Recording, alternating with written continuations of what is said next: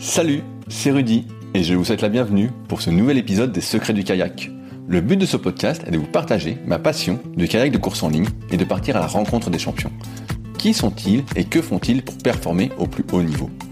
Aujourd'hui, j'interviewe Nelia Barbosa qui va participer à ses premiers Jeux paralympiques à Tokyo. Qui est-elle et que fait-elle pour performer? A-t-elle des secrets à nous partager?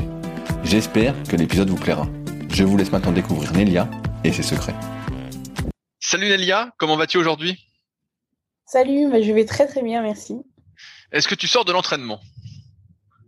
Euh, alors non, ce matin j'étais au centre de rééducation pour euh, tester ma lame de course, mais j'y vais euh, tout de suite après, tout de suite après la réunion. Ok, bah, j'ai vu justement, bah, on peut commencer par ça, que tu avais fait un crowdfunding justement parce que tu avais besoin d'une lame adaptée pour le kayak. J'ai cru voir que tu avais une lame pour la marche, une pour la course à pied et qu'il t'en fallait une spécifique pour le kayak, c'est ça? Exactement. Alors, euh, donc celle pour marcher, euh, c'est celle qui m'a été donnée tout de suite après euh, ma rééducation, tout de suite après mon amputation. celle pour le kayak, on a mis un petit peu de temps à la développer parce que voilà, fallait trouver une prothèse dans laquelle je serais le mieux possible dans la position assise qui me permette de pédaler.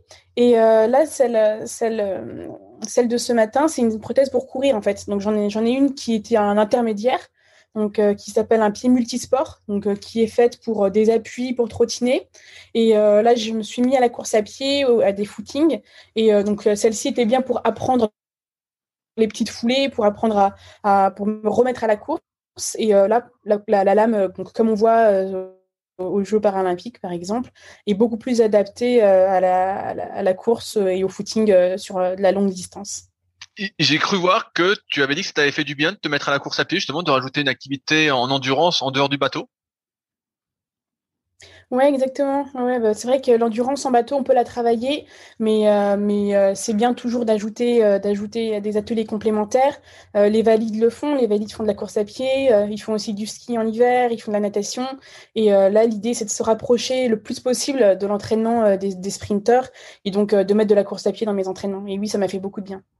Est-ce que tu faisais d'autres activités cardio avant de te remettre à la course à pied? Alors, je faisais un petit peu de natation, donc ça a été freiné avec, euh, avec le Covid, bien sûr.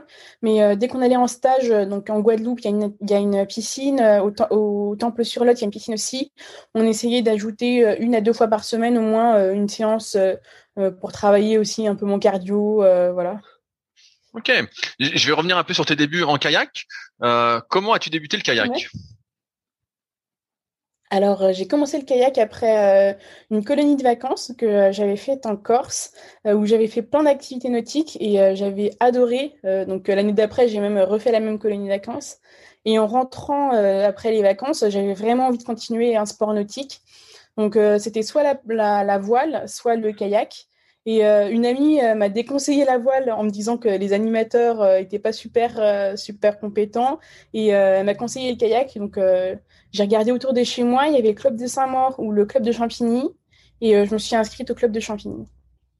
Tu te souviens de tes premières séances? Euh, ouais, je me souviens, je me souviens. Alors j'ai commencé, il faut savoir que j'ai commencé le kayak assez tard, entre guillemets, euh, par rapport à d'autres euh, d'autres athlètes qui ont commencé vraiment à 7 7 8 ans. Moi, j'ai commencé le kayak en quatrième, donc j'avais pas tout à fait 13 ans. Et donc quand j'ai commencé, bah, il y avait d'autres jeunes de mon âge qui étaient là et qui avaient déjà un bon niveau et je les voyais sur l'eau et ça me donnait trop envie, j'avais trop envie d'arriver à leur niveau.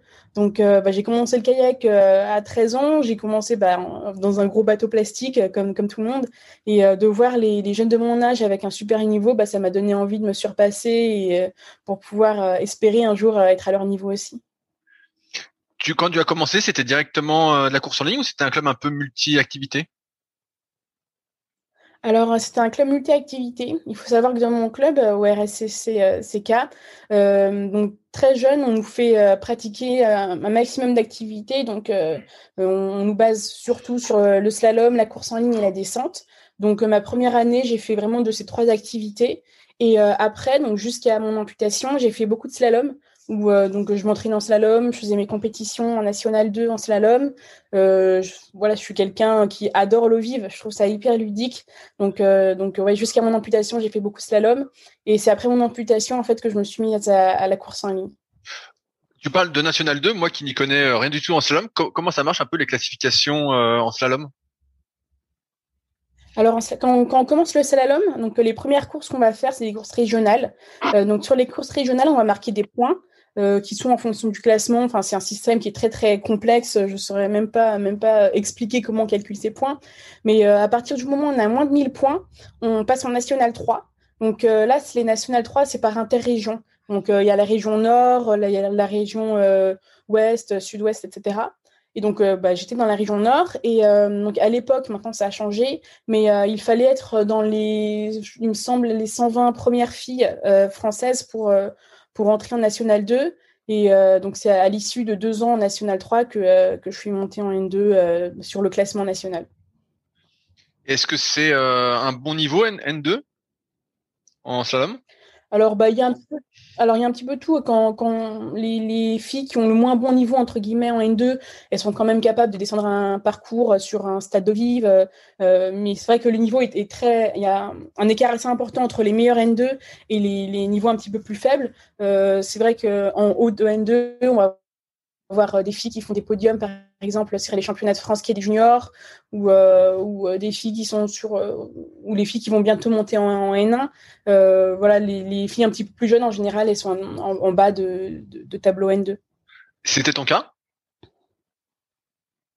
Alors quand j'ai commencé la N2, j'étais on va dire milieu de tableau. donc je faisais soit des finales B où, j'étais dans le haut du tableau de la finale B, ou soit des finales A où j'étais plutôt dans la fin du tableau. Et euh, là, les dernières N2 que j'ai faites, euh, j'étais plutôt bien classée, euh, même si, disons que mon gros défaut, c'est les touches. Donc, j'ai pas mal de pénalités, ce qui ne me permet pas de monter sur le podium. Mais, mais j'avais plutôt de bons résultats et voilà, j'étais assez, satisfaite de, mes courses. Quand tu as commencé le kayak, tu étais déjà plus attiré par l'eau vive que par l'eau plate? Dès les premières séances? Alors, J'étais mitigée. C'est vrai qu'au début, j'étais plus attirée par l'eau plate parce que j'avais très peur de l'eau vive. Euh, j'aimais pas me retourner, euh, j'aimais pas beaucoup m'engager. Donc euh, c'est vrai que j'étais plus attirée par l'eau plate. Euh, puis après, il faut savoir aussi qu'au début, j'aimais pas beaucoup la compétition quand, quand j'ai commencé parce qu'il fallait se lever tôt. En général, il faisait un petit peu froid, ça demandait un petit peu d'engagement. comme je disais tout à l'heure, j'ai commencé le bateau assez tard. Donc, bah, les personnes avec qui je concourais avaient déjà plus d'expérience que moi. Donc, j'étais pas nécessairement très bien classée. Et c'est vrai que c'est quelque chose qui me rebutait un petit peu. Et euh, petit à petit, en fait, c'est en, faisant des stages de vive, en, apprenant à, m'engager un petit peu plus, en apprenant à esquimoter, euh, que j'ai pris goût à l'eau vive et que j'ai pris goût à la compétition. Quand tu as débuté à 13 ans le kayak, tu avais déjà fait d'autres activités sportives avant? Non, non, non. Je faisais pas d'activité sportive. Donc, euh, il faut savoir qu'en fait, je, je suis atteinte d'une maladie qui s'appelle la neurofibromatose de type 1. Et euh, j'avais une atteinte euh, à la cheville droite qui était assez importante, donc euh, je ne pouvais pas courir. Et pour moi, en fait, j'avais une idée du sport où, bah, pour pouvoir faire du sport, pour pouvoir être éligible à, un club, il fallait pouvoir courir, il fallait pouvoir tenir sur ses deux jambes sans aucun souci. Et c'est aussi quelque chose qu'on nous fait croire beaucoup bah, quand on fait du sport à l'école, parce que quand on fait du sport à l'école, bah, on fait du foot, du, basket, des, sports qui sont un petit peu accessibles, on va dire. Et donc, euh, je m'étais moi-même interdit de faire du sport, même si j'en avais beaucoup, envie. Et euh, du coup, j'ai développé d'autres activités. Enfin, j'ai fait beaucoup de dessins, j'en fais toujours, et du violon aussi. Donc, euh, j'ai commencé le violon à, 6 ans et demi, et c'est quelque chose qui me plaisait, mais qui me qui me permettait pas de m'exprimer pleinement comme comme je le fais aujourd'hui dans le kayak. À, à, je reviens encore une fois à tes débuts. Comment ça se passait les, les premières séances? Est-ce que c'était un peu comme tous ceux que j'ai interviewés auparavant, à deux séances par semaine? Ou c'est comme tu étais un peu plus âgé, c'était déjà un rythme un peu plus important?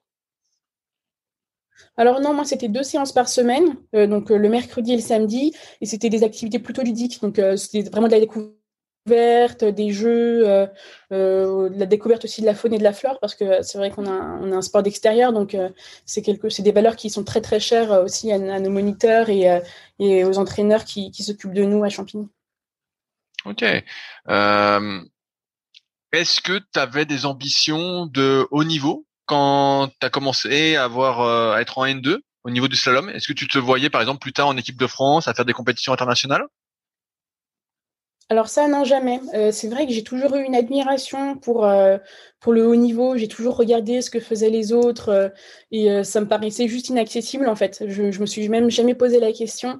Et c'est une fois un jeune du club qui, donc avant mon amputation, donc j'avais encore mon pied, mon pied malade, qui m'a dit mais pourquoi tu ferais pas les Jeux paralympiques Ce serait trop bien. et puis ça m'a peu interpellée en fait parce que pour moi, bah, j'y avais jamais pensé et c'était, enfin c'était même pas imaginable en fait parce que Enfin, c'est pas pour moi quoi. Le, le haut niveau, c'est pour les athlètes. Moi, je suis juste une, enfin, j'étais juste une ado qui, qui, qui adorait le kayak, mais qui, qui pouvait euh, à peine prétendre à la N2, mais, euh, mais voilà, quoi, pas, pas plus.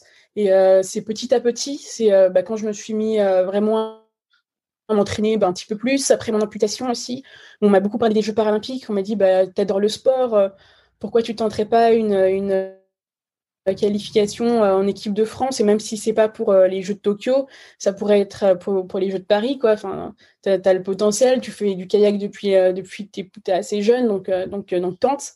Mais euh, c'est vrai que c'est quelque chose que je me suis interdit en fait de, de penser parce que c'est quelque chose que j'idéalisais tellement. Enfin, j'idéalise toujours. D'ailleurs, j'avais beaucoup beaucoup d'admiration pour tous les athlètes. Euh, enfin, que pour moi, je ne faisais pas partie de ce monde-là. Moi, j'étais euh, voilà la, la, petite ado qui, qui adore le kayak, quoi. Pourtant, tu avais déjà, je pense, pour être en N2, un sacré rythme d'entraînement, non? Alors, je m'entraînais quatre fois par semaine à peu près. Mais c'est vrai que c'est pas le rythme que j'ai aujourd'hui. Je, faisais peut-être une muscu par, euh, par semaine, euh, euh, trois à quatre d'entraînement bateau.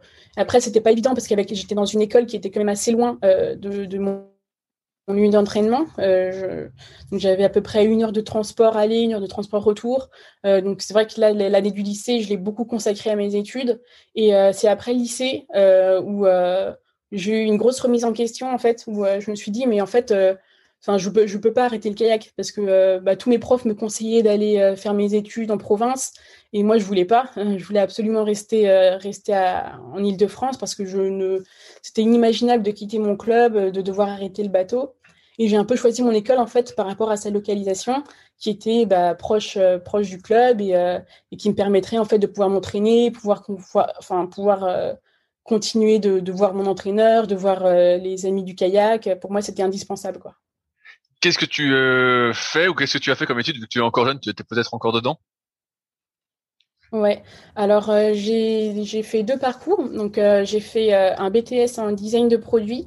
Donc c'est de la conception en fait, donc soit soit de services, soit d'objets. Donc par exemple bah, des chaises pour travailler chez Ikea ou pour travailler aussi dans le design du sport, par exemple chez Decathlon. donc voilà globalement, ça m'a pas plu plus que ça. Je me sentais pas hyper épanouie euh, dans ces études-là, ça me correspondait pas beaucoup. Euh, donc j'ai fait une année de césure ensuite pour réfléchir à ce que je voulais faire. Et euh, donc là, je me suis réorientée. Je suis en première année en design graphique, option interactivité. Et donc là, en fait, c'est, je, vais, pouvoir travailler en fait un peu dans tous les domaines, donc que ce soit la communication ou d'en faire vraiment du graphisme pur et dur dans les logos, les affiches, euh, ou encore de l'interface, donc euh, sur un site web par exemple, euh, sur des applications de téléphone, des choses comme ça. Et ça, ça me plaît vraiment beaucoup plus. Ok. Comment ça s'est passé cette décision de ton amputation? Est-ce que c'était quelque chose que tu avais déjà imaginé devoir faire? Une, une étape par laquelle tu devais passer un jour? Alors, alors j'y ai pensé étant plus jeune. Euh, donc il faut savoir que ce pied, euh, je, le traînais depuis euh, depuis très longtemps. Ça faisait longtemps qu'il était très peu fonctionnel. quand j'avais 10 ans, j'ai rencontré un médecin qui m'a dit tu sais Nélia il faudrait peut-être que tu envisages une amputation un jour donc c'est pas pour tout de suite mais tu te la gardes dans un coin de la tête et bon évidemment c'est quelque chose que j'ai complètement oublié j'y ai même plus pensé et donc quelques années plus tard, donc à, l'âge de 18 ans, euh, ça commençait à devenir vraiment compliqué. Donc euh, j'ai eu euh, une luxation de la, de la cheville qui m'empêchait de marcher. mon pied était très très douloureux. Je pouvais même plus marcher. Je pouvais plus mettre de chaussures. Et donc, je suis allée voir le chirurgien qui s'occupait habituellement de moi, qui m'a fait déjà plusieurs opérations, qui m'a dit Oh, bah, ça a l'air. ça a l'air luxé, donc tu prends rendez-vous avec un orthopédiste, il t'opère et tu reviens me voir une fois que c'est fait. Donc pour moi, ça allait être juste une, opération, euh, voilà quoi, sans, plus. On allait me remettre tout ça en place. Et donc euh, je vais voir cet orthopédiste euh, avec, voilà, avec pas, pas une attente incroyable, quoi, en me disant que il allait juste m'opérer, qu'en deux mois ce serait, ce serait rétabli et que j'allais pouvoir remarcher, que tout irait bien. Et donc j'arrive, j'arrive le jour J et il regarde les, les, clichés, donc les, les radios, les IRM pendant un moment. Et puis sans lever la tête, il me fait on ampute. Et donc bah, je me suis effondrée, je m'y attendais pas du tout. Euh, même si après, par la suite, euh, bon, bah, j'ai compris que c'était évident en fait. Euh, j'y suis allée en sachant que ma vie elle allait changer. Enfin, quand, quand je suis arrivée dans la salle d'attente, j'avais un, un, truc derrière la tête, mais voilà, la, politique de l'autruche a fait que bah, je, ne voulais pas le savoir. Et donc j'ai pris un petit peu de temps pour bah, déjà pour digérer la nouvelle et puis pour l'accepter. Donc j'ai pris rendez-vous avec un autre orthopédiste parce que euh, voilà, c'est important d'avoir plusieurs avis, d'avoir euh, une vision assez large euh, quand on doit prendre ce genre de, de décision. J'ai aussi rencontré un, ortho, un orthoprothésiste dans un centre de rééducation qui, lui, s'occupe vraiment des prothèses et qui a eu le même discours que, les deux orthopédistes que j'ai vus, qui m'a dit que j'allais vivre beaucoup mieux avec une amputation plutôt qu'avec ce pied, que euh, qu'en moins d'un an, je pourrais remarcher, je pourrais courir, je pourrais porter les chaussures que je veux, m'habiller comme je veux, et que euh, voilà, aujourd'hui, on vit très très bien avec une amputation.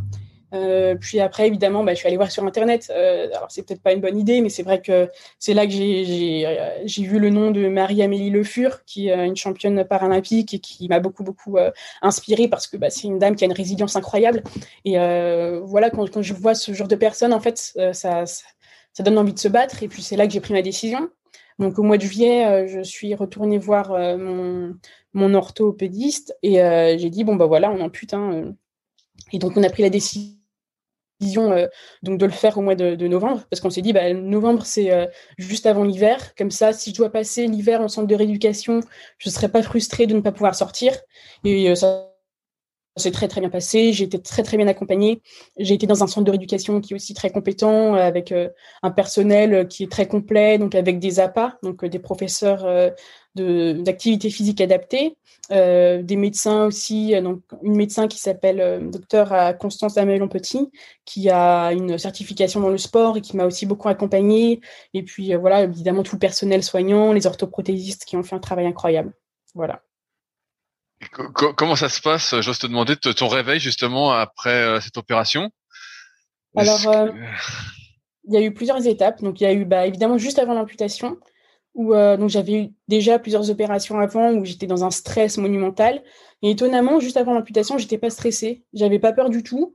J'avais bah, un petit peu de tristesse, comme comme quand on doit comme quand on doit dire au revoir à un ami sur le quai ou, euh, euh, ou, quelque chose comme ça. Comme euh, voilà, je devais dire au revoir à mon pied, donc j'avais juste de la tristesse.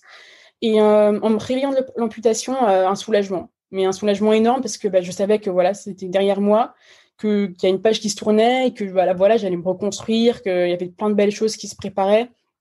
Donc, donc voilà, vraiment un gros soulagement. quoi même si après, bien sûr, après, il y avait la douleur, il y avait ça. Mais bon, c'est secondaire, en fait, une fois qu'on prend une décision comme ça, euh, on n'y pense même pas à la douleur. J'ai l'impression, je sais pas trop comment dire ça, mais qu'ils n'ont pas amputé que le pied, ils ont coupé un peu plus haut, non? C'est ça, ils ont coupé euh, au niveau du tiers euh, du tibia. alors en fait, il faut savoir que quand une personne se fait amputer, il y a une réflexion qui est faite ensuite, donc pas que sur l'amputation, mais sur l'appareil en plus. Parce que plus on est amputé bas, euh, plus il va être euh, compliqué d'appareiller euh, parce qu'il faut laisser de la place pour pouvoir mettre bah, un pied, donc ce qu'on appelle une lame. et plus, il y a de place, plus il y a de possibilités pour mettre des pieds, des pieds différents et des pieds performants. Donc oui, ils ont coupé un petit peu au-dessus justement pour que je puisse avoir une prothèse fonctionnelle et, performante. Quand tu es au centre de rééducation, est-ce que tu as déjà cette, cette idée de te remettre au kayak? C'est déjà un projet que tu as en tête? Tout à fait. Bah, alors, il faut savoir que quand je suis rentrée au centre de rééducation, euh, comme je suis très jeune, donc il y a, les médecins qui viennent me voir et qui me demandent quel est mon projet. Donc, euh, dès qu'un patient arrive, on, lui demande s'il a un projet. Donc, la plupart des patients, c'est évidemment bah, c'est remarcher. Euh, les patients un petit peu plus âgés, c'est pouvoir faire leur transfert entre le lit, le fauteuil et voilà la salle de bain, des choses comme ça. moi, ce que je voulais, c'était absolument reprendre le, bateau le plus vite possible. Bah, évidemment que je voulais remarcher, etc. Mais, vraiment, pour moi, le kayak, c'était c'était une, une, thérapie aussi pour moi. Ça me permettait de me sentir bien dans mon corps et d'accepter un peu ce, ce, ce, changement qui venait dans ma vie. Et donc, donc oui, mon exigence, c'était de, de, pouvoir remonter le plus vite possible sur l'eau. quoi. Et est-ce que tu te voyais dans un kayak de course en ligne justement? Tu avais fait des recherches pour voir si tu pouvais continuer le slalom ou si tu devais changer de d'activité entre guillemets? Alors, j'avais pas du tout pensé à la course en ligne euh, à l'époque parce que euh, bah, je n'avais pas pensé aux Jeux paralympiques, tout simplement. On, en avait un petit peu parlé, mais voilà, comme, comme je l'ai dit tout à l'heure, c'était pas pour moi. Euh, moi, mon idée, c'était de reprendre le slalom le plus vite possible. Donc, alors dans, un premier temps, je pensais pouvoir le refaire avec une prothèse. Et puis, ça a avéré par la suite que c'était plus pertinent de le faire sans prothèse. Donc, dans un premier temps, évidemment, pour la sécurité, parce que nager, prendre une brasse en eau vive avec une prothèse, bah, c'est pas ce qui est le plus pratique. Et puis aussi parce que je me sentais plus à l'aise dans le bateau euh, sans prothèse, donc euh, avec une petite cale au bout du bateau.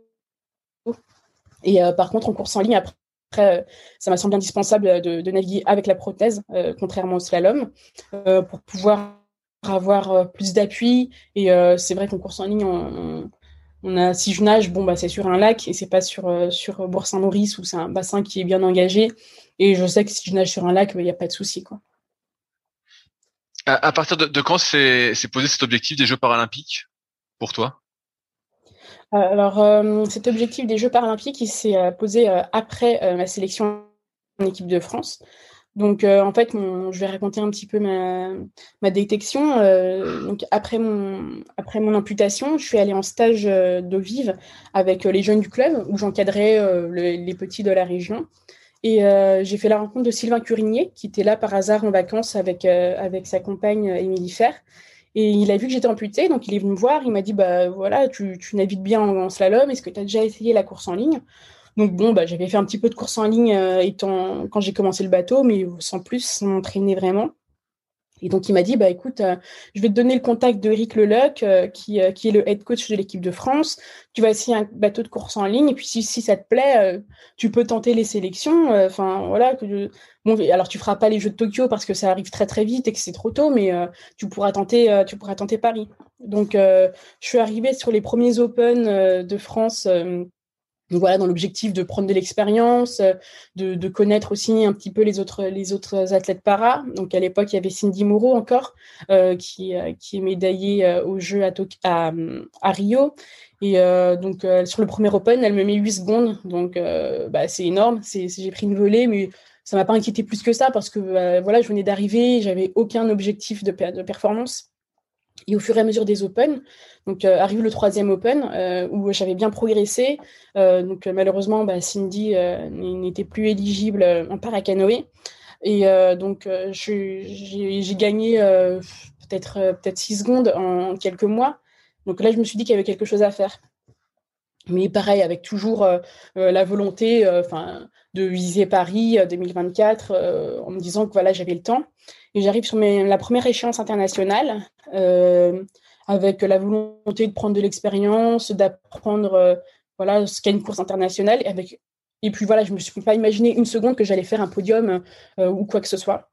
J'arrive sur la finale avec beaucoup de fraîcheur et beaucoup de volonté voilà, de vouloir connaître les autres nations. Et à la fin de la course, je regarde comme ça le tableau. Donc, je commence par la fin parce que je m'attendais à être arrivée dans les dernières.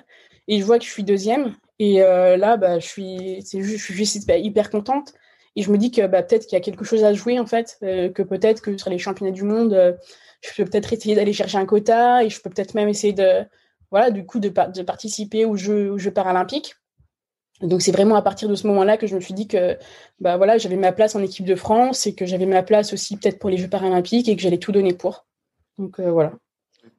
Comment ça s'est passé tes premiers entraînements en bateau de course en ligne? J'ai pu essayer récemment euh, un bateau justement paralympique et j'ai trouvé ça. Euh, j'avais l'impression que ça freinait. Alors toi, toi qui es habitué à, l'eau vive, j'imagine que tu avais l'impression de, je sais pas, de pas avancer ou que ça freinait. Je sais pas comment on peut dire. Ouais, alors euh, il faut savoir qu'au club on avait, on n'a pas de bateau para, donc on a des bateaux pour débutants, donc des TT, on a des bateaux un peu plus instable. Donc, on a des freelancers, on a des orcas. Euh, donc, moi, j'ai commencé en TT et euh, c'est vrai que je trouvais ça, que ça avançait pas, que ça traînait un petit peu. Et j'avais besoin aussi d'avoir toujours cet entraînement euh, slalom. Du coup, je faisais, mettons, trois entraînements slalom et deux, deux courses en ligne. Et petit à petit, donc, j'ai eu un, bateau para qui, qui était quand même beaucoup mieux que, que, le TT, qui était plus performant. Et, et donc, bah voilà, c'est venu petit à petit. En fait, c'est plus, plus j'ai progressé techniquement, plus j'ai pris de plaisir en fait à monter sur l'eau. Au début, j'avais aucune sensation de glisse. Et euh, c'est vrai que bah, petit à petit, je me suis mis à avoir des, vraiment des sensations et de, de glisse, de vitesse, et ça m'a, ça m'a vachement plu. Aujourd'hui, ça ressemble à quoi une semaine d'entraînement pour toi? Alors, une semaine d'entraînement, c'est euh, deux entraînements par jour, euh, quasiment, sauf les jours de repos. Donc, bah, en ce moment, je suis, je suis en semaine de récup, donc c'est qu'un entraînement. Mais, euh, voilà, c'est l'entraînement quotidien. Euh, c'est aussi de la polyvalence. Euh, donc, c'est du bateau, bien sûr, de la course en ligne. ça va être aussi de la musculation. J'ai fait beaucoup, beaucoup de musculation cet hiver. ça va être aussi bah, du vélo, ça va être de la course à pied, ça va être de la natation.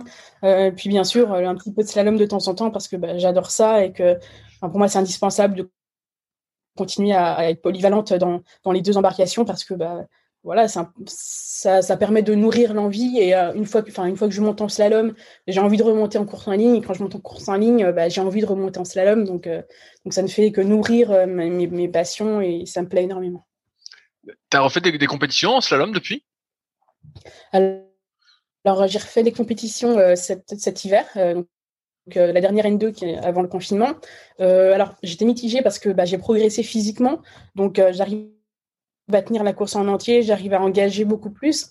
Mais euh, du coup, euh, comme techniquement, j'ai pas progressé, euh, j'arrivais trop vite sur les portes. Et donc, j'avais des bons temps. Mais par contre, avec des plus 6, des plus 8, bon, qui me permettaient quand même d'avoir un classement, un classement qui était acceptable. Mais, voilà, me dire qu'il faut que j'arrive maintenant à apprendre à canaliser un peu mon énergie et ne pas foncer de tout bombe sur toutes les portes et, et plus temporiser, quoi. J'ai l'impression que ton ascension, euh, même euh, de ton point de vue, elle est assez rapide en course en ligne. Tu t'attendais pas à progresser si rapidement? Oui, exactement. Bah, je pense que c'est un peu mon, point de vue aussi de, mes entraîneurs. C'est vrai que je suis, suis arrivée en fait avec euh, bah, en fait beaucoup de curiosité. je suis quelqu'un qui, qui prend des informations de partout et je suis très curieuse, donc euh, toutes les informations, toutes les, aides qu'on pouvait me donner, bah, je les prenais. Et, euh, et je pense que c'est ça aussi qui, m'a permis de progresser.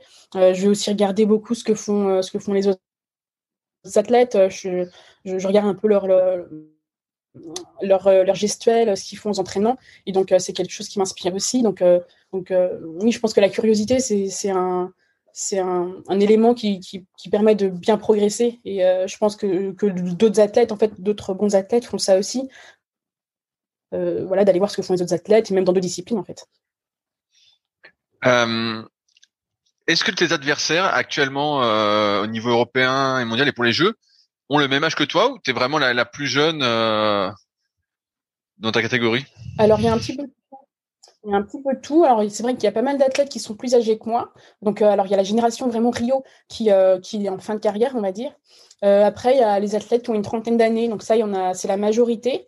Et puis là, maintenant, il commence à y avoir des athlètes qui sont vraiment jeunes. Donc, il y a, il a Louzbek, qui est champion du monde, qui est de 99. il y a une Allemande aussi, qui est championne d'Europe, euh, qui est de 2001. Et là, on commence à avoir vraiment une population qui se rajeunit beaucoup. Et euh, donc, euh, donc c'est vachement chouette. Ça, ça, motive encore plus pour s'entraîner parce qu'on sait que c'est des filles qui seront là à Paris, qui seront là aussi à Los Angeles. Donc, donc c'est ouais, ouais, c'est un, un, booster pour l'entraînement. Comment se sont passés tes premiers championnats du monde? Mes premiers championnats du monde étaient très très très angoissants. c'est vrai que j'avais beaucoup de mal à gérer mon stress. Une semaine avant ma course, j'arrivais pas à manger, donc je mangeais presque rien et, euh, j'étais très très fatiguée.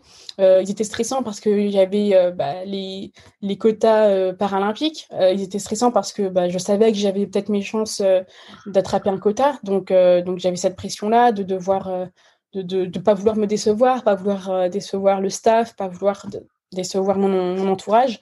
et bon, finalement, voilà, j'arrive sur, sur la finale avec énormément de volonté. je termine quatrième j'étais juste hyper contente. Je visais même pas le podium, je voulais juste faire un quota et euh, ça me permettait après de, d'engager la saison suivante avec beaucoup plus de sérénité, parce qu'une fois qu'on a un quota, qu'on n'a pas besoin de, de, passer par les repêchages, voilà, on sait pourquoi on s'entraîne et on sait qu'on s'entraîne pour les Jeux paralympiques et pas pour le quota de rattrapage.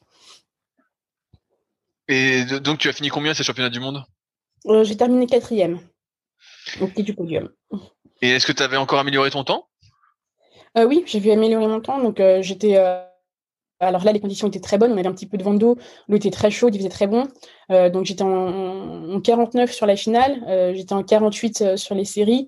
Donc, c'était des temps qui étaient plutôt bons. Donc là, le but maintenant, ça va être d'essayer de reproduire la même chose une fois que je serai à mon pic de forme.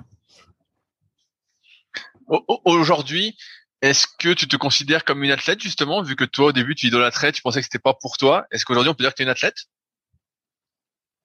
Bah aujourd'hui, maintenant, oui, je me considère comme une athlète parce que euh, bah, je vois qu'il y a énormément de moyens qui sont mis en œuvre euh, bah, pour m'aider, pour m'emmener le plus haut possible. Et euh, donc, je suis une athlète, mais mais voilà, c'est pas pas ma personne, c'est tout ce qui fait, enfin tout tout ce qu'il y a autour. En fait, c'est mes entraîneurs qui sont là pour moi et qui qui donne tout. C'est le staff de la FFCK, c'est mon entourage, c'est euh, les, personnes qui se dévouent aussi pour m'aider. Donc, notamment au niveau de la cagnotte, il y a eu beaucoup plus de, donateurs que ce que je pensais. Il y a des gens qui vraiment qui, il y a des gens aussi qui m'envoient des messages pour me dire qu'ils sont admiratifs de ce que je fais. Et, finalement, en fait, les personnes que j'admirais avant mon imputation, bah, je me rends compte que, maintenant, il y a des, je, enfin, je suis à la place de ces personnes-là. Et bah, il y a des personnes qui viennent me voir pour me dire, bah, ouais, c'est chouette ce que tu fais et ça, me rend fier en fait. Donc euh, on peut dire aujourd'hui que je suis une athlète. J'ai l'impression que tu as, beaucoup de soutien en faisant mes recherches justement. Je voyais que tu étais soutenu par euh, beaucoup, beaucoup, beaucoup de, de, sponsors entre guillemets. Est-ce que j'ai bien compris qu'il y a beaucoup de sponsors qui étaient euh, à tes côtés? Oui, oui, oui. Bah alors en fait, il y a plusieurs choses. Il y a donc euh, je fais partie par exemple d'un collectif qui s'appelle Hope. Euh, donc c'est euh, c'est un monsieur qui a créé ce collectif en fait pour les sports qui sont peu médiatisés. Donc on retrouve dans, dans, dans ce collectif par exemple une fille qui fait du breakdance, un autre jeune homme qui fait de l'équitation, on a une autre kayakiste. donc ça, ça nous permet d'avoir un petit peu plus de visibilité. Et après, j'ai aussi des gens bah, qui sont là pour m'aider en fait parce que pour eux, bah, ça, leur tient à cœur d'aider bah, une jeune fille euh, qui en plus euh, porte de handicap euh, qui participe aux Jeux paralympiques. Je pense que c'est des projets qui, touchent les personnes et qui donnent encore plus envie de, soutenir en fait l'athlète et j'en suis très très reconnaissante. Ouais, parce que comme je disais à Rémi, euh, donc t'as pas encore fini le podcast, mais je disais, il y, a beaucoup de valides entre guillemets qui ont du mal à trouver des sponsors, et Rémi lui trouve pas mal de sponsors, et toi j'ai l'impression que c'est le cas aussi. Euh, Est-ce que tu aurais une explication, peut-être un peu difficile à donner, mais euh, de ce soutien euh, vraiment plus important que les personnes valides, on va dire? Alors, je pense que c'est un petit peu dans, l'air du temps. C'est vrai qu'avant, on ne parlait pas du tout du handicap. Les, Jeux paralympiques, avant qu'ils soient diffusés à la télé, avant que, qu'on en parle un petit peu, bah, il a fallu un petit peu de temps. C'est vrai que ça, s'est un petit peu euh, un petit peu amélioré en 2012 grâce aux Jeux de, Londres. Et euh, je pense que voilà, les gens aujourd'hui, ils ont besoin d'avoir des histoires qui, les touchent. Et bon, bah aujourd'hui, une histoire qui touche, c'est une histoire avec une personne qui est en situation de handicap et qui a une histoire à raconter, qui a des valeurs à transmettre, euh, qui soit voilà, qui a de la résilience.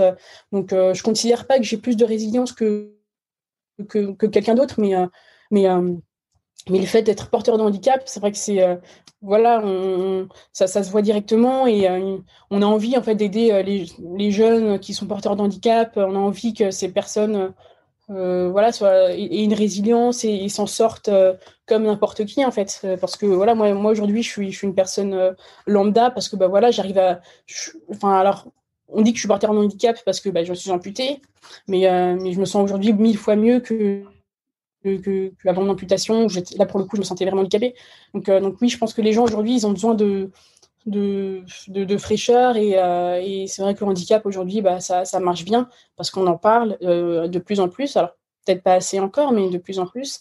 Et, voilà, il y, a, y, a, des quotas, entre guillemets, dans certaines entreprises où bah, il faut voilà, porter, parler du, du sport, bien, des, des, femmes, c'est bien aussi, puis du handicap je fais partie bah, de la enfin, je, je, réunis les trois catégories donc euh, bah, les gens euh, les gens ils aiment bien et, ils parlent de ça et euh, bah, tant mieux pour moi d'un côté et puis tant mieux aussi pour les, les personnes que ça peut que ça peut inspirer parce que c'est vrai que avant mon amputation, bah, c'est ce que j'ai recherché en fait. ce, que ce que je recherchais, c'était quelqu'un de qui m'inspirer pour pouvoir accepter bah, cette épreuve et pour pouvoir, pour pouvoir remonter le plus facilement et le plus, le plus rapidement possible.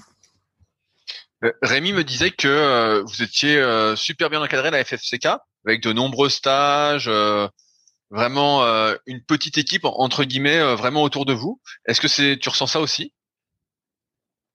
Oui, exactement. Oui, bah, c'est vrai qu'on se sent vraiment comme dans un cocon.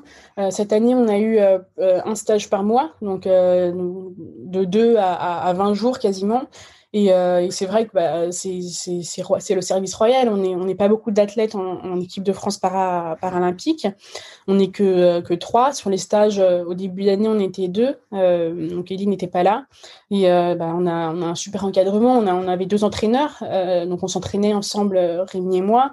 On avait un kiné. Donc ça fait une séance, une à deux séances de, de, de kiné par jour. C'est juste les conditions euh, optimales, on peut pas se plaindre. Donc, euh, donc, non, non, je pourrais, je pourrais pas me plaindre de la FCFCK euh, dans mon cas parce que c'est vrai que ils, ont tout, tout, fait pour moi et, et, oui, je suis très très bien soutenu, très bien J'ai vu que pas mal de vos stages se faisaient en Guadeloupe. Comment sont les bassins en Guadeloupe? Parce que ce sont les conditions idéales l'hiver? Alors, c'est sûr que l'hiver, c'est vraiment euh, le, plan parfait parce que, bon, bah, ici sur la Marne, donc moi je m'entraîne euh, essentiellement sur la Marne, l'eau est très haute, donc il y a des crues. pour naviguer en course en ligne, c'est très compliqué, il fait nuit très tôt. Euh, pour naviguer à Vers-sur-Marne, il y a du vent, il y a des vagues, l'eau est froide, donc euh, c'est vrai que les, conditions ne sont pas top. Euh, alors qu'en Guadeloupe, on, navigue en fait sur la rivière Salée, donc c'est un petit bras de mer qui, relie les deux îles. Et, donc oui, c'est vraiment parfait parce qu'il y a bon bah a pas de problème de vagues, il n'y a pas de problème de température. Euh, puis c'est des conditions qui ressemblent beaucoup à ce qu'on aura à Tokyo, donc euh, un, des températures chaudes et humides avec de l'eau salée. Donc donc c'est vrai qu'on a eu beaucoup de chance de pouvoir effectuer ces, ces stages en Guadeloupe.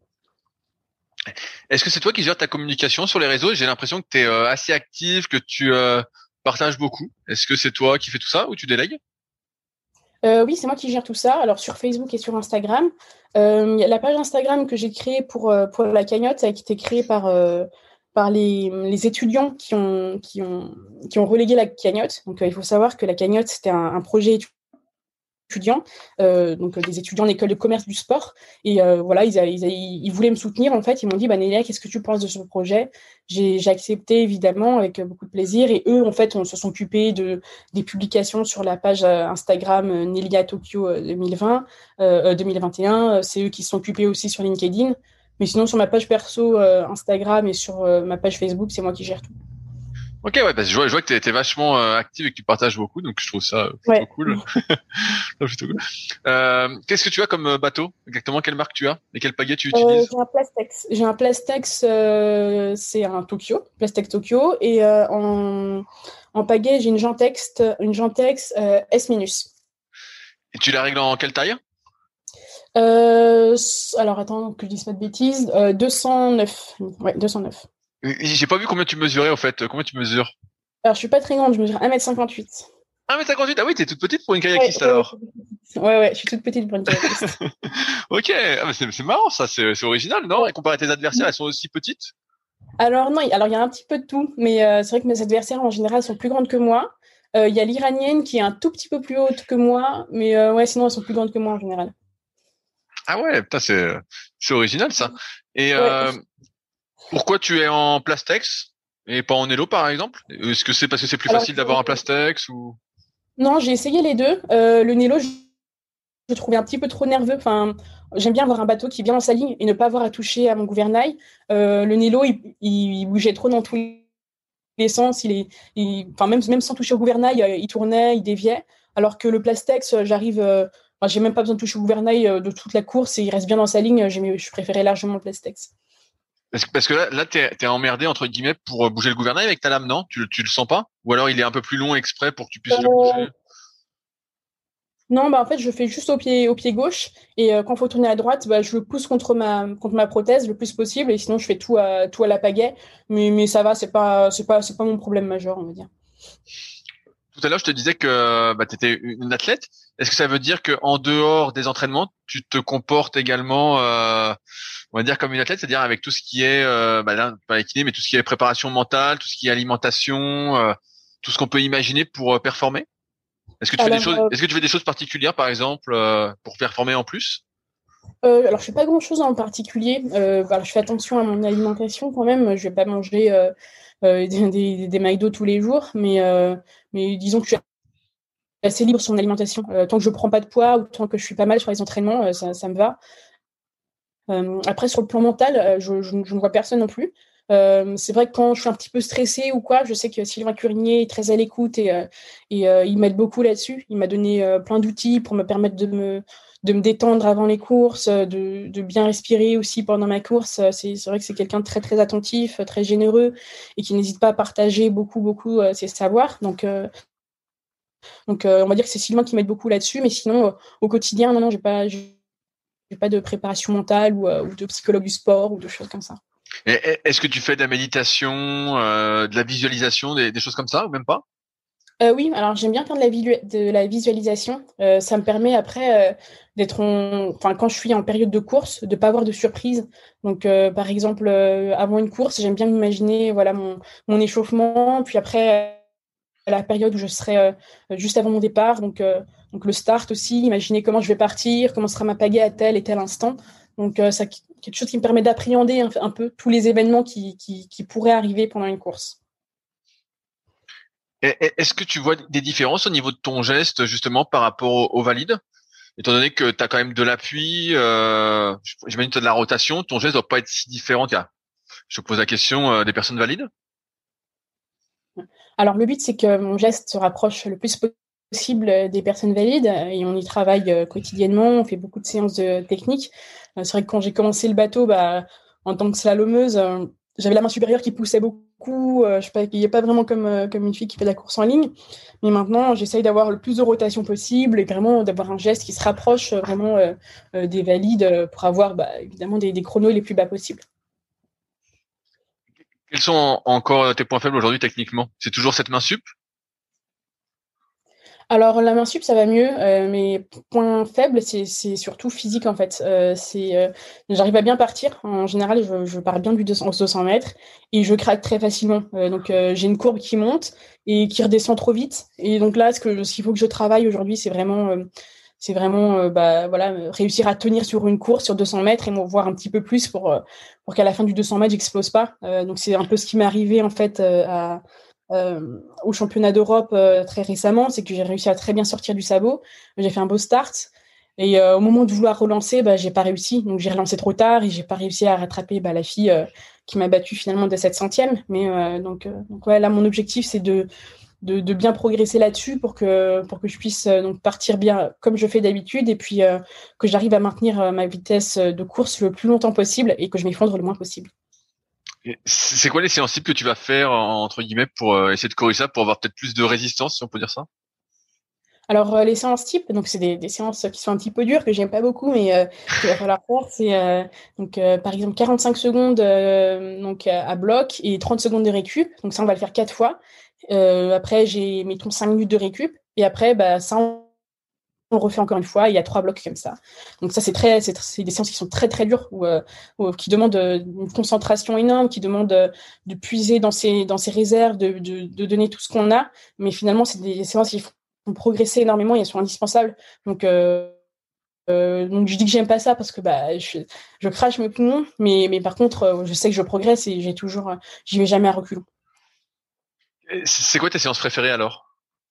Euh, alors j'aime bien les séances de 200 mètres parce que bah, c'est ma distance évidemment, puis euh, ça permet euh, bah, de voir où j'en suis dans mon travail, ça permet aussi euh, voilà de travailler, de bah, d'approuver ou pas ce que j'ai fait sur les séances d'avant, sur voir si j'ai été efficace pendant l'hiver, et puis les, deux, les séances de 200 mètres, en fait quand on regarde, c'est des séances qu'on fait euh, quand on s'approche de plus en plus des échéances. Donc, euh, bah, ça veut dire qu'on est aussi dans une période où bah, il y a un petit peu plus de pression parce qu'on sait qu'il y a des courses qui arrivent. Donc, euh, voilà, c'est des séances que j'aime beaucoup. Est-ce que tu sens que la, musculation t'aide quand tu es en bateau? D'être plus forte Est-ce que ça t'aide justement à, avancer plus vite? Énormément. C'est vrai que quand j'ai commencé le bateau, euh, ben, en développé couché, par exemple, j'étais à, j'étais à 50, 52, je crois, en maximum. et puis cet hiver, j'ai réussi à monter jusqu'à 65. Donc, euh, donc c'était euh, voilà, donc j'ai bien, j'ai bien progressé par rapport à ça, et je, bah, je l'ai ressenti tout de suite en bateau parce qu'évidemment, bah, je suis, j'arrive à être plus explosive, j'arrive à avoir plus de puissance euh, dans la pagaie, et euh, donc oui, je, enfin, je, bon déjà j'aime bien la musculation, et puis je, je, sens que ça m'aide beaucoup, et de, toute façon, tous les outils qui peuvent m'aider à progresser, je les prends à bras ouverts, et puis je les fais avec beaucoup de plaisir. Je, je, crois que tu, tu, es la première à me dire que tu aimes bien la musculation parmi tous ceux que j'ai interviewés. Ah oui, j'aime bien la musculation. euh, j'ai oublié de te demander tout à l'heure sur l'alimentation, est-ce que tu prends des compléments alimentaires Genre des suppléments de vitamines, euh... des oméga 3, des trucs comme ça? Alors, à un moment donné, j'ai pris un petit peu euh, de Ringblue. En fait, c'est de la phycocyanine. Euh, donc, euh, je prenais ça quand j'étais fatiguée ou quoi. Donc là, j'ai un petit peu arrêté, mais, euh, mais voilà, je sais que si avant une temps je suis très fatiguée, je vais prendre un petit peu de cette. Euh, donc, c'est un complément alimentaire qu'on qu prend dans de l'eau, c'est naturel, hein, il n'y a pas de, de, produits chimiques dedans, c'est que voilà, de la vitamine C, de la taurine végétale, de la phycocyanine. Ça va me permettre, ça va me permettre d'être un peu en pleine forme quoi, sur la séance si j'ai passé une petite nuit ou des choses comme ça. Oui, oui. Quand j'avais fait un, un, article sur la spiruline, justement, j'avais vu que c'était un des principes actifs, la phycocyanine, ouais. et que justement, ça pouvait aider justement euh, sur les activités un peu de résistance ou euh, ou un peu plus longues. Donc, tu confirmes ouais. que tu ressens un petit effet. Ouais, ouais, ouais. Et est-ce qu'aujourd'hui, tu as un parcours aménagé au niveau scolaire? Euh, oui, oui. Alors cette année, je suis allée, euh, je suis pas beaucoup allée à l'école. Euh, donc, euh, dans un premier temps, le but c'était vraiment d'être là sur euh, sur les périodes où je ne suis pas en stage. Euh, donc là, quand j'étais pas, quand j'étais en stage, je prenais les cours un peu à distance. J'essayais de rendre tous les travaux que je pouvais à distance. après, il faut savoir aussi qu'on revient de stage, bah, il y a beaucoup de fatigue évidemment, donc on a besoin de se de se régénérer un petit peu, surtout qu'on rentre en Guadeloupe. Quoi. Il, y a, il y a 8 heures de décalage horaire, donc donc 5 heures de décalage horaire, pardon. Donc quand je rentre, bah, j'ai besoin de me, reposer, donc il me faut 3-4 jours euh, de repos euh, pour me remettre euh, de ce décalage. Et puis après, évidemment, bah, je continue de m'entraîner euh, quand je suis en Ile-de-France. Donc euh, pareil, un à deux entraînements par jour euh, quand je suis en semaine de régénération, deux, séances par jour quand je suis dans une semaine normale. Donc ça laisse pas beaucoup de place à l'école. Donc c'est vrai qu'en général, sur une semaine, je fais trois matinées, trois à quatre matinées par, par semaine quoi d'école. Et justement, je voulais enchaîner un peu sur euh, ta vie sociale à côté du kayak, étant donné que tu es toujours en, en, déplacement ou presque, que l'école, bah voilà, ce que je viens d'expliquer. Est-ce que tu as une vie sociale autour du kayak ou vraiment tout est focalisé euh, bah Là, il y a, y a, les jeux qui arrivent. On est euh, le 9 juin au moment où on fait ce podcast-là, donc euh, ça arrive très très vite. Ou est-ce que tout vraiment est organisé euh, pour ça, ou est-ce que tu t'accordes des, je sais pas, des sorties, vu que maintenant tout réouvre à partir d'aujourd'hui Qu'en est-il ouais, exactement? alors... je m'oblige quand même, non, je m'oblige pas, mais non, pour moi, c'est très important aussi d'avoir une, une, vie à côté du kayak parce que euh, bah, voilà, j'ai besoin de voir euh, bah, mes potes. Euh, bah, j'ai des potes avec qui je suis restée amie du collège, même de l'école primaire. Et pour moi, c'est indispensable d'avoir un lien avec eux, de parler d'autres choses, voilà, d'avoir une vie sociale en fait d'une personne de mon âge, d'aller boire des verres, d'aller. alors bon, je bois, je bois pas d'alcool dans les périodes de compétition, mais mais oui, d'aller. Les sorties cinéma, c'est ça fait partie euh, ouais, de, de, de, mon entraînement aussi finalement parce qu'on a l'entraînement bah, c'est physique bien sûr mais c'est aussi mental et on a besoin d'avoir autre chose à côté de, de, de récupérer de, de, penser à autre chose de voir autre chose et voilà ma vie sociale bah, ça me permet ça me permet ça en fait de penser à autre chose et de, de voir d'autres mondes Là, là les, les jeux se, se profilent. J'imagine que tu as l'objectif de la médaille ou peut-être de gagner. Qu'en est-il? Oui. Alors, euh, gagner, ça va pas être, va pas être évident parce que bah, les filles qui sont devant moi, elles vont, très très vite. Mais, euh, euh, je fais tout aujourd'hui pour être au top niveau le jour de la finale. Et, oui, mon objectif ce serait, de faire une médaille. Si, c'est mieux que la troisième place, bah tant mieux. Je suis preneuse, mais je serais déjà très très heureuse et très fière de faire la troisième place. Les filles sont loin devant toi en termes de secondes? Alors, euh, Louzbek, qui était euh, championne du monde, je ne l'ai pas vue depuis deux ans. Euh, donc, elle, je ne sais pas du tout euh, où elle en est. Ensuite, il y a, l'anglaise qui a, beaucoup, beaucoup progressé, qui elle est deux secondes devant moi. donc, c'est beaucoup. mais voilà, je me dis que c'est pas inaccessible. J'ai encore une marge de progression qui est très importante. Donc, voilà, je me dis que bon, même si voilà, si ça n'arrive pas cette année, il y a des championnats du monde ensuite, il y a des championnats d'Europe et donc donc c'est pas c'est pas impossible. Je me laisse toujours une chance. Et donc voilà, aujourd'hui c'est les les deux filles dont dont je suis pas sûre. Après, au championnat du monde, il y avait, euh, il y avait l'Iranienne aussi qui était devant moi, que, que j'ai battue euh, sur la dernière Coupe du Monde. Euh, donc elle, je, ne sais pas comment elle s'entraînait pendant, pendant le confinement, je sais pas si elle a pu s'entraîner, je sais pas quelles étaient les conditions. Donc, donc oui, c'est vrai qu'on ne sait pas, mais, mais, mais, pour l'instant, il y a, y, a, y a une fille qui est loin devant moi, l'autre, je ne sais pas où elle en est. Est-ce que tu penses que le fait de ne pas avoir tu, tu, disais tout à l'heure en fait que vous étiez souvent deux ou trois à vous entraîner ensemble, donc avec Rémi, avec euh, Eddy. Euh, Est-ce que tu penses que c'est un frein de pas avoir plus euh, de partenaires d'entraînement dans ton évolution, dans ta progression? Alors, bah, c'est vrai que ça, ça aide pas d'être euh, d'être alors tout, tout, seul, tout seul, c'est sûr que c'est un frein.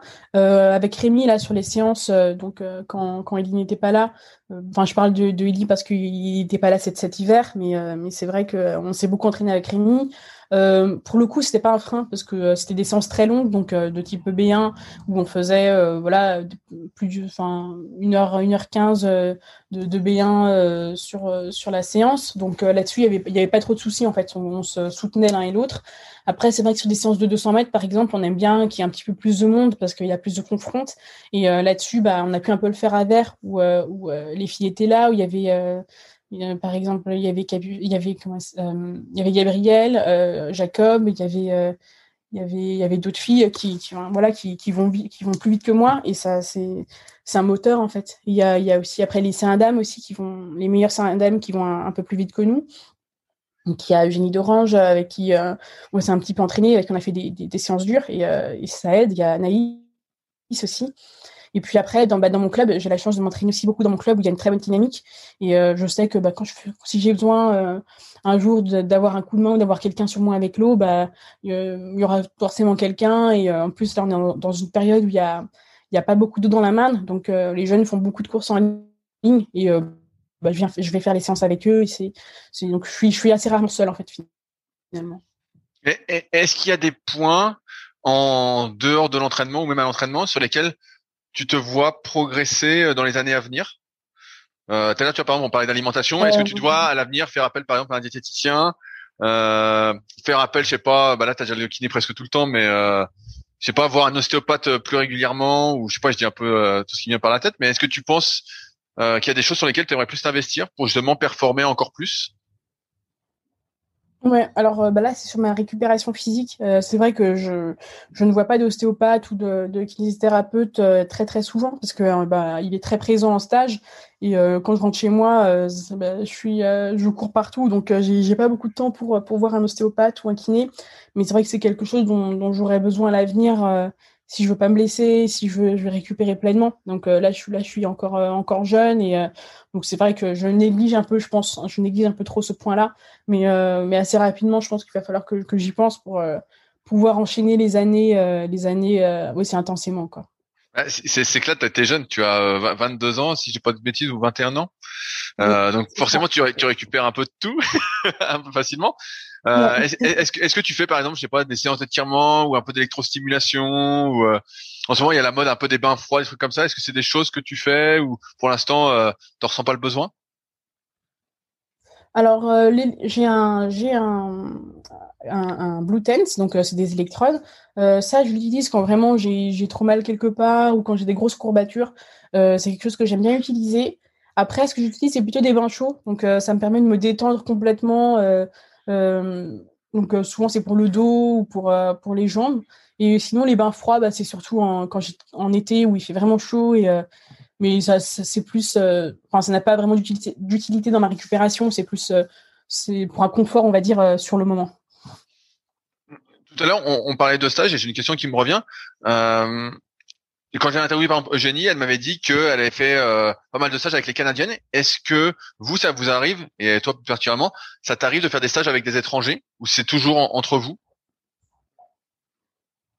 Alors c'est toujours entre nous. C'est vrai que, malheureusement on n'a pas cette, euh, enfin pas encore développé euh, ce, ces cette culture des, stages, internationaux. alors, on a eu quand même des Hongrois qui sont un groupe de, quatre Hongrois qui sont venus en hiver, donc il y a, un, an à peu près, enfin, en octobre, il y a un an. Et, euh, et c'était super bien parce que bah, ça permettait de découvrir d'autres façons de s'entraîner, ça permettait de, de découvrir d'autres personnes, naviguer avec euh, d'autres personnes. Et euh, aujourd'hui, bah, j'ai des, des concurrentes qui, qui, qui me contactent en fait pour savoir si euh, bah, y a possibilité qu'on fasse un stage ensemble ou des choses comme ça. Donc c'est des choses super intéressantes et euh, auxquelles je suis très ouverte. Donc donc, bon, bah, je sais, bah, par exemple, la canadienne ou l'italienne qui me demandait là si s'il y avait possibilité de monter sur Paris pour que pour puisse euh, naviguer avec moi. Et euh, moi, je suis hyper ouverte à ça. Et, euh, donc voilà, un petit clin d'œil à la Fédé si jamais, si jamais ils ont un message. Mais, mais, mais je pense que ce serait très, très novateur et puis donc dans le monde du, para et puis, puis très enrichissant pour tout le monde de faire des stages internationaux. Est-ce qu'en dehors de ces échanges, il y a, d'autres échanges un peu de manière régulière avec tes concurrentes pour savoir comment elles s'entraînent, comment vous allez, etc des échanges, euh, je sais pas, de tips et astuces, on peut dire? Euh, alors pas énormément. Euh, on se suit sur les réseaux sociaux. Après, c'est surtout bah, voilà les réactions sur une story ou des choses comme ça. Donc récemment, j'ai publié une petite vidéo où je courais avec la lame pour la première fois et j'ai deux trois concurrents qui m'ont qui, ont salué le la vidéo. Mais mais non, on communique pas énormément. Euh, euh, Rémi me, disait qu'il faisait pas mal d'ergomètres. Est-ce que toi, c'est ton cas aussi quand t'es pas euh, en stage? Ou finalement, toi, tu peux monter sur l'eau comme tu veux? Non, non, moi je fais pas beaucoup d'ergomètres. alors ça peut m'arriver en hiver si vraiment je peux pas monter et que j'ai pas le choix. Mais, mais j'ai un club qui, qui est ouvert quasiment tout le temps. Il y a toujours des gens qui sont là. Donc, donc je suis assez autonome en plus. Donc je peux mettre mon bateau à l'eau toute seule euh, même si mon entraîneur n'est pas là. Donc, euh, donc là-dessus, il n'y a pas de souci. Donc, euh, c'est vrai que si je peux éviter de faire de l'ergomètre, ça m'arrange. je préfère largement monter sur l'eau. l'ergomètre, ouais, non, c'est pas trop, trop mon truc. depuis tout à l'heure, tu dis que tu étais souvent à ton club. Donc, tu n'es pas directement au mm. pôle de, de verre, en fait, quand tu n'es pas en stage? Euh, non, bah en fait, j'habite euh, pas très loin de mon club. Donc, euh, puis en plus, j'ai une attache particulière à mon club. J'ai besoin de, de voir Benoît Chantry, mon entraîneur. J'ai besoin de voir les jeunes qui s'entraînent. Enfin, voilà, pour moi, mon club, c'est ma deuxième maison et j'ai besoin d'être là-bas. psychologiquement, ça me fait beaucoup de bien. Et puis, voilà, de garder un lien, en fait, avec, avec les gens avec qui, qui j'ai appris le bateau, puis les gens avec qui j'ai grandi finalement, parce que c'est aussi grâce au kayak que que, bah, j'ai appris beaucoup, beaucoup de choses et euh, ça, ça m'a aidé à, à mûrir et, à, et à devenir la personne que je suis. Donc pour moi, c'est indispensable de passer à mon club régulièrement et de m'entraîner là-bas quotidiennement. Puis en plus, euh, on a un plan qui est magnifique. je navigue sur la, sur la Marne et c'est vrai que c'est un endroit qui, qui est hyper ressourçant et, que j'adore. Et euh, donc, sans hésiter, entre un entraînement à Vers-sur-Marne un entraînement à Champigny, je préfère aller m'entraîner à Champigny. même si entre guillemets à vers sur tu peux retrouver des athlètes de l'équipe de France avec qui tu pourrais te tirer la bourre. Ouais, bah en fait après là, les, les, jeunes euh, donc ils font aussi beaucoup de courses en ligne euh, parce que euh, le en, période donc en période estivale on fait pas mal de courses en ligne parce que bah c'est il y, a, pas d'eau sur la Marne et donc c'est plus sympa de faire la course en ligne. Et donc on a, on a un groupe qui avance bien. Et donc finalement quand je monte sur l'eau bah j'ai des, des jeunes qui vont plus vite que moi ou qui vont aussi vite que moi. Et donc finalement, bah, j'arrive à trouver quand même de la confrontation, euh, même quand je vais au club. Donc euh, ça me convient très bien d'aller au club. Mais et quand, quand tu es au club, tu as aussi accès à la salle de musculation euh, et aux infrastructures, j'imagine, pour t'entraîner dans tous les domaines? Oui, oui, oui. Alors c'est vrai qu'on a une salle de muscu qui est un petit peu plus petite que, que Verturman, mais qui suffit largement à faire des tractions, à faire du développé couché, à faire du triceps, à faire tout ce dont j'ai besoin en fait pour mon entraînement. Ok. J'arrive un peu euh, au bout de mes questions, Nelia. Est-ce que tu avais des sujets, toi, que tu souhaitais aborder plus particulièrement? Euh, bah, Si vois un sujet, c'est peut-être euh, des conseils pour les personnes en situation de handicap ou, pas qui souhaiteraient se, mettre au kayak. c'est de dire que d'abord, le kayak, enfin, avant d'être un sport de compétition, c'est un sport de passion. c'est vrai que c'est un sport qu'on peut pratiquer juste par plaisir en fait, donc pour se balader parce que bah, on a des rivières absolument magnifiques en France, mais aussi pour faire de l'eau vive parce que l'eau vive c'est vrai que c'est un domaine qui est hyper ludique, on peut passer des heures dessus sans voir le temps passer et, et vraiment s'éclater. Et en plus c'est un c'est un milieu qui est quand même assez bienveillant, donc en général il y a les gens euh, sont là, sont là pour euh, nous aider sans souci. Euh, il n'y a même pas besoin de demander. Des fois, les gens vous tendent la main directement, voilà, sans, ils se posent même pas la question. C'est naturel, quoi. C'est une, grande famille. Et donc moi, c'est un sport que, que, voilà, que je, que je vendrais, mais, mais tout le temps parce que, bah, bah voilà, c'est, enfin, c'est mon sport préféré, c'est ma passion. Et euh, euh, donc, voilà, n'hésitez vraiment pas à faire du kayak, même si c'est pas pour faire de la compétition. Euh, c'est un, un, très beau sport qui vous fera découvrir de belles personnes et de, beaux endroits. Voilà. Si, d'ailleurs il y en a qui, qui, nous écoutent et qui se posent un peu, un peu des questions, est où est-ce qu'on les envoie s'ils veulent te contacter? Alors, ils peuvent me contacter sur ma page Instagram. Donc, c'est Nelia-BRBS ou en tapant Nelia Barbosa sur Instagram, euh, ils doivent tomber aussi sur ma page, ou euh, sur Facebook, euh, donc là, il faut m'ajouter, c'est Nelia Barbosa aussi. Donc ma photo de profil, c'est moi en course en ligne, je crois. voilà. Tu, n'as pas encore de page athlète pour partager non. Non. non, pas encore. bah, il va falloir y remédier alors, c'est-à-dire la page Instagram, comme ça tu vas pouvoir la lier et puis faire, les deux en même temps. Est-ce qu'il y a quelqu'un que tu aimerais entendre toi dans ce podcast? Euh, bah, tous les, y a, on a entendu beaucoup d'athlètes déjà, donc euh, donc, euh... oui, non, je, je, je, je serais, je serais pas. N'importe, hein, même si c'est pas un athlète, tu, tu peux me dire des noms que je note. bah ça, ça peut être Claude Alaphilippe, qui est mon entraîneur, mon qui a beaucoup de choses intéressantes à dire, euh, à partager, je pense. Et euh, donc c'est quelqu'un qui a beaucoup d'expérience aussi euh, en tant, qu'athlète. Donc il a, été en équipe de France de descente pendant pendant longtemps. Et c'est quelqu'un de très très intéressant et très généreux qui se fera un plaisir, je pense, de partager un peu son expérience.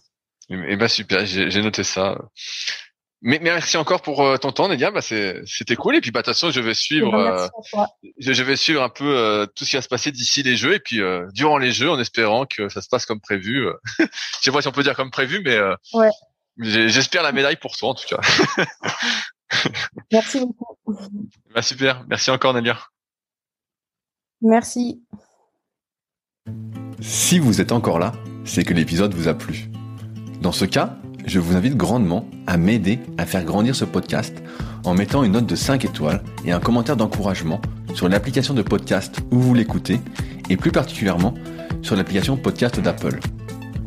Cela m'aidera d'autant plus à accueillir les meilleurs kayakistes français grâce à la crédibilité que vous me donnerez. Enfin, vous pouvez retrouver la retranscription écrite de cet échange sur www.secretdukayak.org. En attendant, laissez glisser et à la semaine prochaine.